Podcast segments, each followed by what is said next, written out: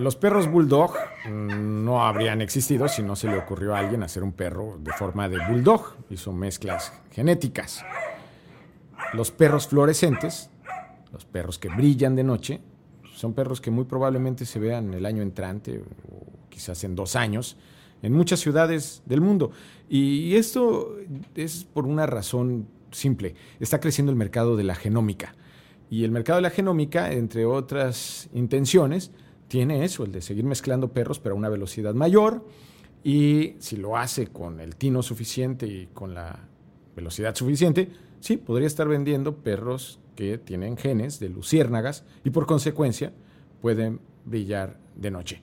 Hay un documental en Netflix llamado Selección Antinatural que habla justamente de perros verdes o de gente que quiere tener un hijo moreno de ojos azules y que para ello pues justamente paga lo necesario. Tenemos que explicar este negocio y tenemos que explicar lo que está pasando con las acciones de las empresas que están metidas en ese negocio. Es decir, con el valor de las empresas para que ustedes inviertan en ellas. Esto es Vamos por Partes y yo soy Jonathan Ruiz.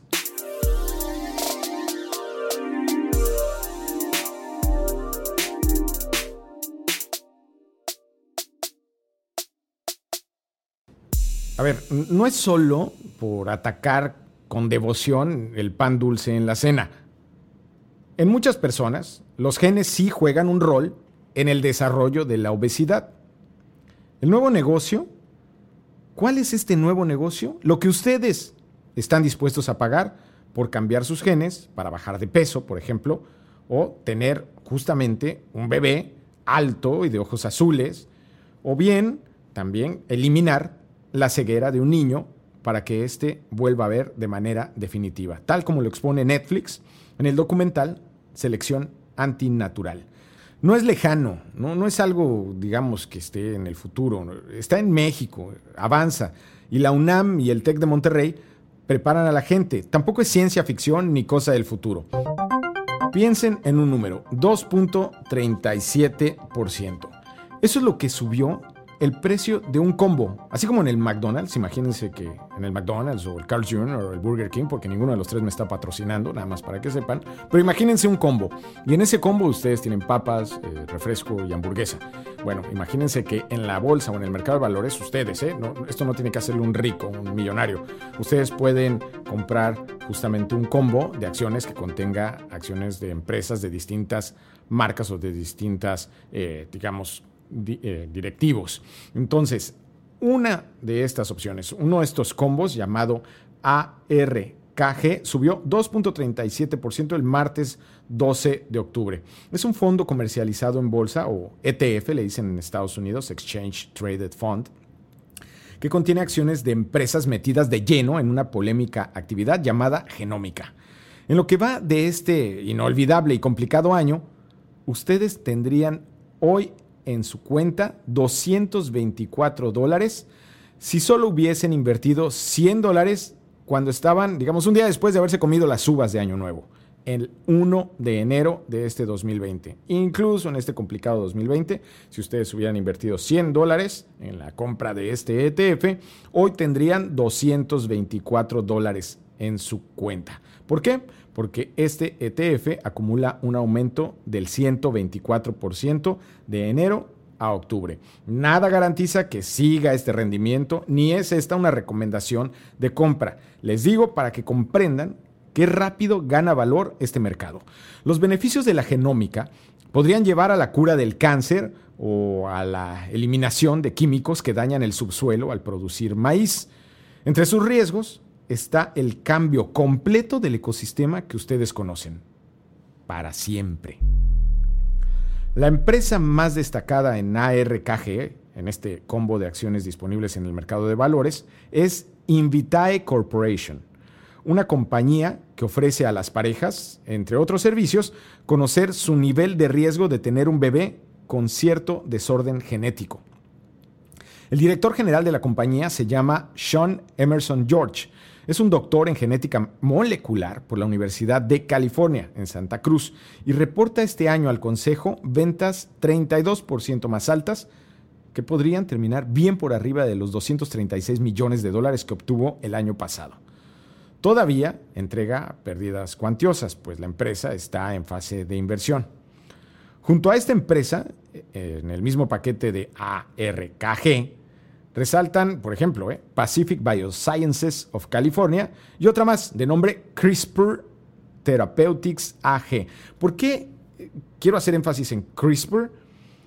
Esta última tomó su nombre de una técnica de edición genética mediante el uso de bacterias que es bien conocida aquí en México por un hombre de nombre Rodrigo Arzate Mejía, en la UNAM.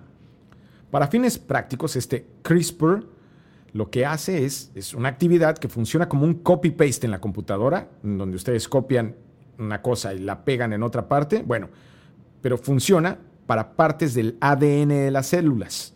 Y este procedimiento tiene el nombre técnico en español de, anótenlo por ahí, porque si no nunca lo van a recordar, se llama repeticiones palindrómicas cortas agrupadas y regularmente espaciadas. En inglés, CRISPR o CRISPR.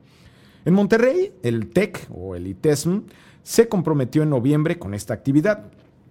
Colabora desde entonces con una empresa de nombre Illumina.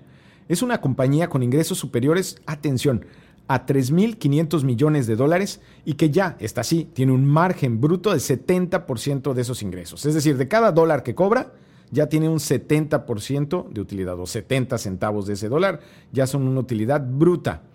Y estas utilidades entregaron 664 millones de dólares ya de utilidad neta después del pago de impuestos, deudas y demás. 664 millones de dólares les entregó dólares con R, dólares, les entregó a sus accionistas en 2019, de acuerdo con datos de Bloomberg.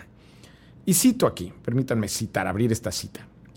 La Escuela de Ingeniería y Ciencias del Tecnológico de Monterrey realizará estudios genómicos que permitan diseñar nuevos y mejores medicamentos para prevenir y en su caso combatir dichos padecimientos, informó al respecto la institución educativa. Al frente del proyecto está el decano de la EIC, Manuel Certuche Guerra.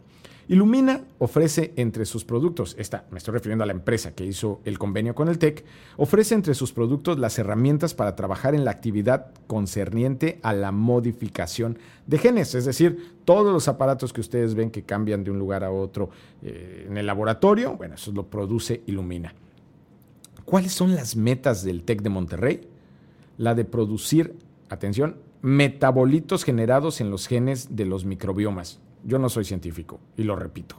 La de producir metabolitos generados en los genes de los microbiomas y esto es, una investigación a la que atribuyen un alto valor industrial y farmacéutico que ayudará a generar nuevos productos. Y abro nuevamente una cita. La biotecnología se ha convertido en una de las áreas más candentes de inversión de riesgo en los últimos años a medida que el progreso en el aprendizaje automático, la genética, los dispositivos médicos y la biología se fusionan en nuevos productos para la gigantesca industria de la salud. Esto lo escribió, aquí cierro comillas, esto lo escribió el mes pasado Danny Crichton, editor de TechCrunch. Si ustedes son lectores asiduos de tecnología, saben que TechCrunch es quizás el medio más respetado en Silicon Valley.